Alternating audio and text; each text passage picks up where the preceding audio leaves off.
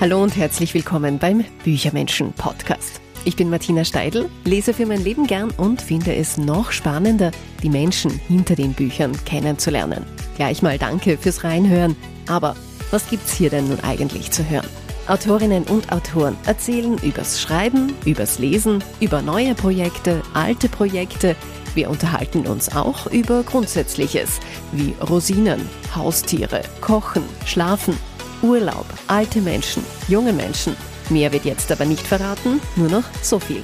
Eine trockene Bücherrezension gibt's nicht, wohl aber eine exklusive Mini-Lesung. Und manchmal gibt's auch etwas zu gewinnen. Das Ganze serviert jeden ersten Sonntag im Monat, also am besten gleich Podcast abonnieren, gemütlich machen. Am 7. Mai geht's los. Ich freue mich schon.